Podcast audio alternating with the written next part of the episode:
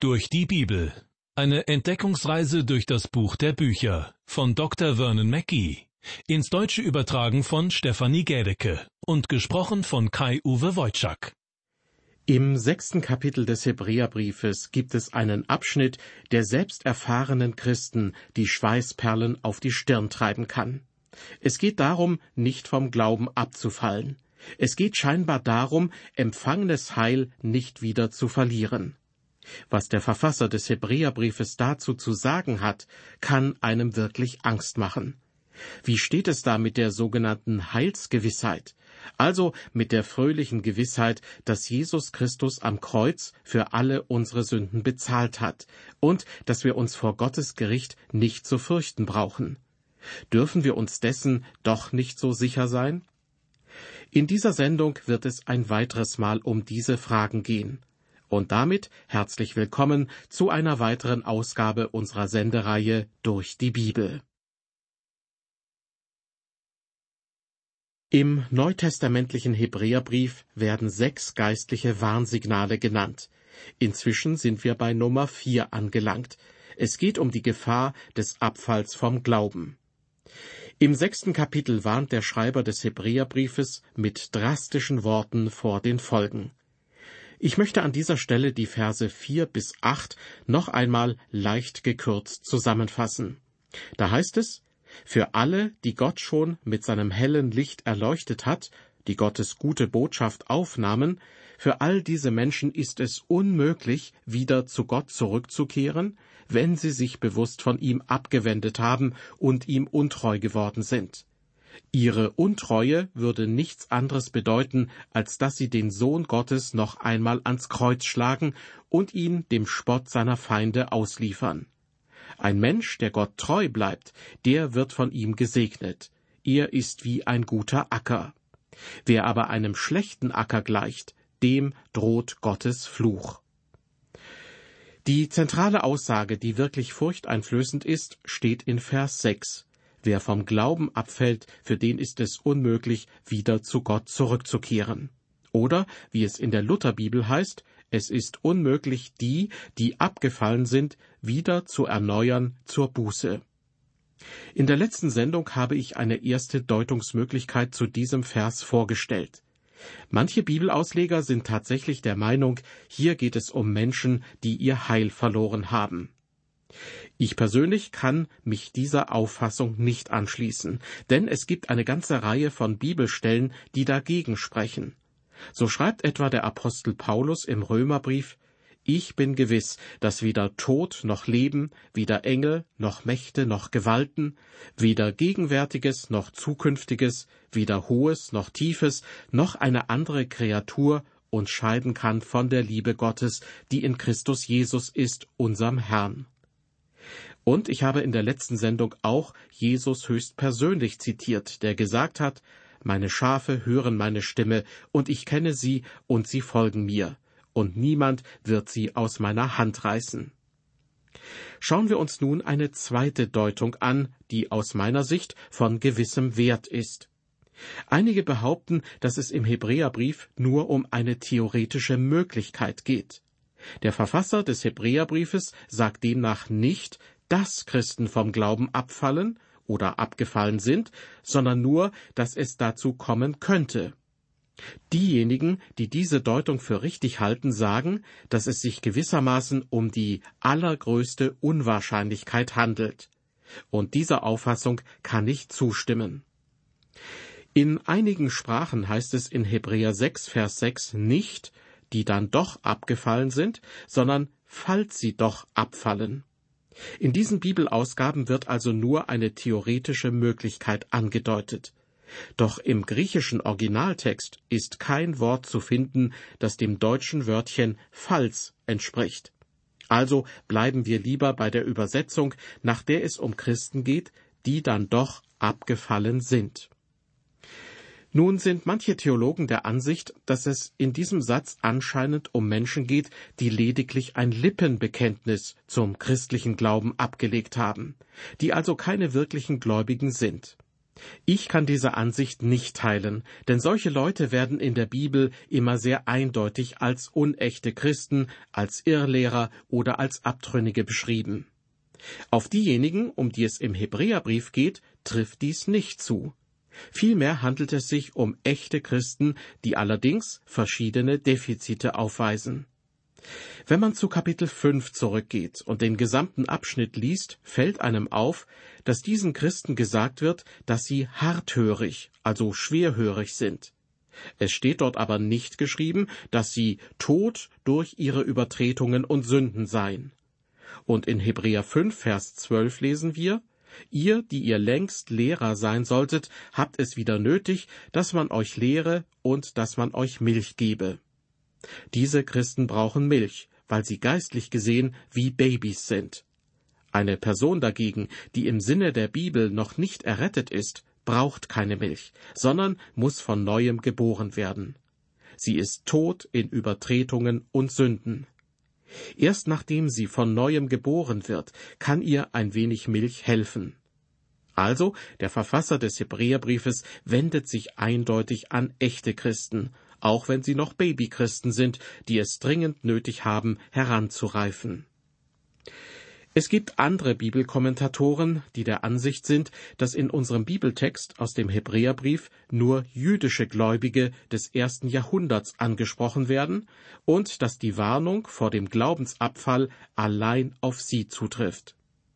In der Tat, zu der Zeit, als der Brief an die Hebräer geschrieben wurde, stand der Tempel in Jerusalem noch, und der Autor warnte die jüdischen Christen davor, zum Opfersystem des Alten Testaments zurückzukehren. Denn dadurch würden sie zu verstehen geben, dass Jesus nicht für ihre Sünden gestorben ist. Doch reichen diese Argumente aus, um zu behaupten, dass die Verse vier bis sechs aus unserem Bibeltext nur auf die jüdischen Christen im ersten Jahrhundert zutrafen und dass sie nichts mit den Menschen unserer Zeit zu tun haben? Ich meine, diese Schlussfolgerung ist falsch. Es gibt noch eine andere Gruppe von Bibelauslegern, die weisen darauf hin, dass es in Vers 4 ausdrücklich heißt, es ist unmöglich, wieder zu Gott zurückzukehren. Sicher, für Menschen, die vom Glauben abgefallen sind, ist es unmöglich, zu Gott zurückzufinden. Aber für Gott ist nichts unmöglich. Erinnern wir uns an die Worte des Herrn Jesus. Es ist leichter, dass ein Kamel durch ein Nadelöhr gehe, als dass ein Reicher ins Reich Gottes komme. Über diese Aussage waren die Jünger Jesu schlichtweg entsetzt und fragten, wer kann dann überhaupt gerettet werden? Daraufhin antwortete Jesus, bei den Menschen ist's unmöglich, aber bei Gott sind alle Dinge möglich. Liebe Hörer, wie Sie sehen, gibt es viele Deutungsmöglichkeiten für diesen Absatz im sechsten Kapitel des Hebräerbriefes. Und natürlich gibt es noch andere, die ich nicht erwähnt habe. Aber es gibt eine Deutung, die ich als einen wirklichen Segen für mein Herz empfinde, und ich bitte Sie, mir geduldig und unvoreingenommen zuzuhören, wenn ich gleich darauf eingehe. Diese Deutung basiert auf einem Artikel von J. B. Rowell, der in einer theologischen Fachzeitschrift erschienen ist. Zunächst einmal ist davon auszugehen, dass sich der Schreiber des Hebräerbriefes in Kapitel 6 nicht mit der Frage des Heils auseinandersetzt. Meiner Meinung nach geht es da vielmehr um gerettete Menschen. Darüber habe ich gerade schon gesprochen. In Vers 4 heißt es ja, sie sind erleuchtet worden, sie haben die himmlische Gabe geschmeckt, sind zu Teilhabern des Heiligen Geistes gemacht worden, und sie haben das gute Wort Gottes und die Kräfte der zukünftigen Welt geschmeckt. Der gesamte Tenor des Textes offenbart meines Erachtens, dass es hier um den Lohn geht, den die Christen empfangen werden. Das heißt, es geht um Belohnungen, die mit dem Heil kommen. In den Versen vier und sechs heißt es ja auch nicht, es ist unmöglich, die, die dann doch abgefallen sind, wieder zu erneuern zum Heil, sondern zur Buße. Und Buße ist etwas, was Gott von den Gläubigen erwartet und nicht von Menschen, die das Heil verloren haben. Lesen Sie zum Beispiel die sieben Sendschreiben an die sieben Gemeinden in Kleinasien, die in der Offenbarung Kapitel zwei und drei wiedergegeben werden. Jede Gemeinde wird aufgefordert, Buße zu tun. Der Verfasser des Hebräerbriefes spricht also meines Erachtens von der Frucht des Heils und nicht von der Wurzel oder der Grundlage des Heils. Deshalb kann er auch in Vers 9 voller Zuversicht sagen, obwohl wir aber so reden, ihr Lieben, sind wir doch überzeugt, dass es besser mit euch steht und ihr gerettet werdet. Der Verfasser des Hebräerbriefes spricht also in den Versen davor offensichtlich von den Dingen, die mit dem Heil einhergehen und nicht über das Heil selbst. Er spricht von der Frucht des christlichen Lebens und der Belohnung, die als Ergebnis auf jeden aufrechten Christen wartet. Zugleich warnt er die Christen vor der Möglichkeit, ihre Belohnung zu verlieren. Im ersten Korintherbrief weist der Apostel Paulus darauf hin, dass unsere gesamten Werke, wenn sie von Gott geprüft werden, womöglich nichts wert sein werden. Dann bleibt uns nichts, um noch eine Belohnung empfangen zu können. Doch zum Glück geht es nicht um die Frage des Heils, sondern lediglich um eine Belohnung. Paulus schreibt, einen anderen Grund kann niemand legen als den, der gelegt ist, welcher ist Jesus Christus. Wenn aber jemand auf den Grund baut, Gold, Silber, Edelsteine, Holz, Heu, Stroh, so wird das Werk eines jeden offenbar werden. Der Tag des Gerichts wird's klar machen, denn mit Feuer wird er sich offenbaren. Und von welcher Art eines jeden Werk ist, wird das Feuer erweisen. Wird jemandes Werk bleiben, das er darauf gebaut hat, so wird er Lohn empfangen. Wird aber jemandes Werk verbrennen, so wird er Schaden leiden. Er selbst aber wird gerettet werden, doch so wie durchs Feuer hindurch. Soweit der Apostel Paulus. Das Werk eines jeden Gläubigen wird auf die Feuerprobe gestellt werden, und Feuer brennt. Liebe Hörer, das Werk, das Sie heute für Christus vollbringen, wird auf die Feuerprobe gestellt werden. Und ich befürchte, wenn alle Erfolgsmeldungen, die einige Evangelisten und Pastoren über die Zahl der Bekehrten einreichen, auf die Feuerprobe gestellt werden würden, dann würde diese ein loderndes Feuer entfachen. Wenn unser Werk im Fleisch getan wird und nicht in der Kraft des Geistes, dann wird alles wie Holz und Heu und Stroh in Flammen aufgehen. In der Bibel wird uns gesagt, dass jeder Christ eines Tages vor dem Richterstuhl Christi stehen wird. Ich wünschte, ich könnte allen Christen ans Herz legen, dass es keine schöne Erfahrung sein wird, bei der uns der Herr Jesus lediglich auf die Schulter klopft und sagt, mein lieber Junge, mein liebes Mädchen, du hast in zehn Jahren kein einziges Mal im Gottesdienst gefehlt. Gut gemacht. Sondern der Herr wird viel tiefer gehen. Er wird prüfen, ob sie in ihrem Leben Früchte hervorgebracht haben. Sind sie in seiner Gnade und seiner Erkenntnis gewachsen, seit sie Christ geworden sind? Sind sie sein Zeuge gewesen? Sind sie für andere zum Segen geworden? Ich bin mir nicht sicher, ob ich mich auf den Richterstuhl Christi freuen soll, denn er wird wohl auch mich und mein Leben von Grund auf durchleuchten. Aber ich bin mir sicher, um mein Heil brauche ich mich nicht zu sorgen, denn ich bin gerettet. Es geht lediglich darum, ob ich in seinen Augen eine Belohnung verdiene. Dass es in unserem Bibeltext aus dem Hebräerbrief nicht um das Heil, sondern um die Früchte des christlichen Lebens geht, kann man meines Erachtens auch den Versen sieben und acht entnehmen. Dort heißt es, denn die Erde, die den Regen trinkt, der oft auf sie fällt, und nützliche Frucht trägt denen, die sie bebauen, empfängt Segen von Gott. Wenn sie aber Dornen und Disteln trägt, bringt sie keinen Nutzen und ist dem Fluch nahe, so dass man sie zuletzt abbrennt. Anders ausgedrückt, wenn das Leben eines Christen Früchte hervorbringt, empfängt der Mensch den Segen Gottes. Wenn sein Leben aber Dornen und Disteln hervorbringt, was soll man damit schon anfangen? Als der Apostel Paulus seinen Brief an den jungen Prediger Titus schrieb, befasste er sich ebenfalls mit den Werken, also den Früchten des Heils. Zitat Gott machte uns selig, nicht um der Werke der Gerechtigkeit willen, die wir getan hatten, sondern nach seiner Barmherzigkeit, durch das Bad der Wiedergeburt und Erneuerung im Heiligen Geist.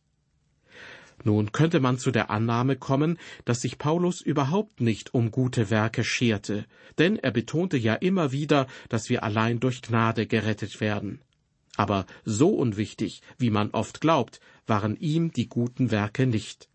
Denn nur wenige Verse weiter heißt es im dritten Kapitel des Titusbriefes, Ich will, dass du dies mit Ernst lehrst, damit alle, die zum Glauben an Gott gekommen sind, darauf bedacht sind, sich mit guten Werken hervorzutun. Hier haben wir es wieder. Gute Werke sind keine Voraussetzung, um das Heil zu erlangen.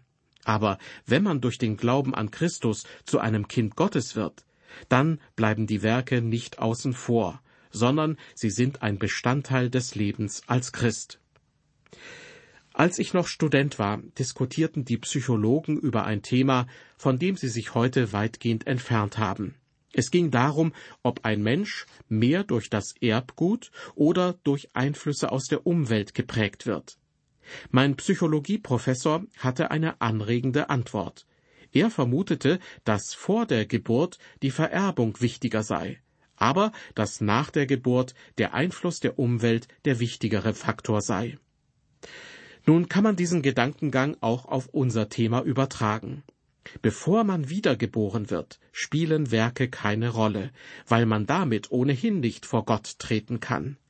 Denn er könnte sie nicht annehmen. In der Bibel steht, dass die Gerechtigkeit des Menschen in seinen Augen nur schmutzige Lumpen sind. Man erwartet schließlich nicht, dass Gott einen Haufen schmutzige Wäsche annimmt, oder? Er nimmt Sünder an, aber er nimmt uns wegen unserer Erlösung an, die wir in Christus haben. Wenn man Christus als seinen Heiland annimmt, wird man als Kind Gottes neu geboren. Wenn dies geschieht, sind wir, wie Petrus sagte, das auserwählte Geschlecht, die königliche Priesterschaft, das heilige Volk, das Volk des Eigentums, das ihr verkündigen sollt die Wohltaten dessen, der euch berufen hat von der Finsternis zu seinem wunderbaren Licht. Also, nachdem man gerettet wurde, soll man der Welt durch gute Werke zeigen, dass man für Gott erlöst worden ist. Deshalb haben Christen etwas vorzuzeigen, und ihre Werke werden eines Tages von Gott beurteilt werden. Wenn sich Christen nicht weiterentwickeln, sondern sich wie Babys im Glauben verhalten, wenn sie nichts als Schwierigkeiten machen und andere Menschen womöglich von Christus abbringen, anstatt sie zu ihm zu bringen, wird es gewiss keine Belohnung für sie geben, sondern sie werden allen Grund haben, sich zu schämen, wenn sie eines Tages vor Christus stehen. Und mit diesem Gedanken im Hinterkopf möchte ich jetzt noch einmal aus dem sechsten Kapitel des Hebräerbriefes die Verse vier bis sechs vorlesen. Denn es ist unmöglich, die, die einmal erleuchtet worden sind und geschmeckt haben die himmlische Gabe und Anteil bekommen haben am Heiligen Geist und geschmeckt haben das gute Wort Gottes und die Kräfte der zukünftigen Welt und dann doch abgefallen sind, wieder zu erneuern zur Buße, da sie für sich selbst den Sohn Gottes abermals kreuzigen und zum Spott machen. Soweit die Verse vier bis sechs nach der Lutherbibel. Schauen wir uns die Formulierung und die dann abgefallen sind etwas genauer an. Der Begriff für abgefallen ist im Griechischen ein interessantes Wort und lautet parapipto. Das bedeutet eigentlich daneben fallen, abirren, verfehlen. In der Bibel wird eine ganze Menge an Leuten erwähnt, die vom Glauben abgefallen sind. Auch der Apostel Petrus fiel, aber er ging nicht verloren. Der Herr Jesus sagte zu ihm, Ich habe für dich gebeten, dass dein Glaube nicht aufhöre. Johannes Markus ist ein anderes Beispiel. Auf der ersten Missionsreise scheiterte er so kläglich, dass Paulus ihn nicht auf die zweite Missionsreise mitnehmen wollte. Paulus sagte ungefähr Folgendes Niemals. Dieser Junge ist gescheitert, und was mich angeht, ich habe die Nase voll von ihm. Doch Gott sei's gedankt, obwohl er gestolpert war und sich falsch verhalten hatte, wurde er von Gott nicht abgeschrieben. Sogar der Apostel Paulus gab vor seinem Tod zu, dass er Johannes Markus falsch eingeschätzt hatte. In seinem letzten Brief schrieb er an Timotheus Markus nimm zu dir und bringe ihn mit dir, denn er ist mir nützlich zum Dienst. Weder Petrus noch Johannes Markus verloren ihr Heil, aber sie scheiterten und erlitten deshalb Verluste. Liebe Hörer, es reicht nicht aus, nur nach außen hin ein christliches Leben zu führen. Ein solcher Mensch hat in Wirklichkeit niemals das Heil empfangen. Wer aber wirklich zum Heil Christi gekommen ist und ein hingebungsvolles Leben als Christ führt, der kann sein Heil nicht verlieren. In dieser Sendung ging es bereits zum zweiten Mal um einen wichtigen Abschnitt aus dem Hebräerbrief, der die Frage aufwirft, ob ein Christ sein Heil verlieren kann. In der nächsten Folge der Sendereihe Durch die Bibel werde ich noch einmal darauf eingehen und außerdem werden wir uns den Rest von Kapitel 6 ansehen. Bis zum nächsten Mal, auf Wiederhören und Gottes Segen mit Ihnen.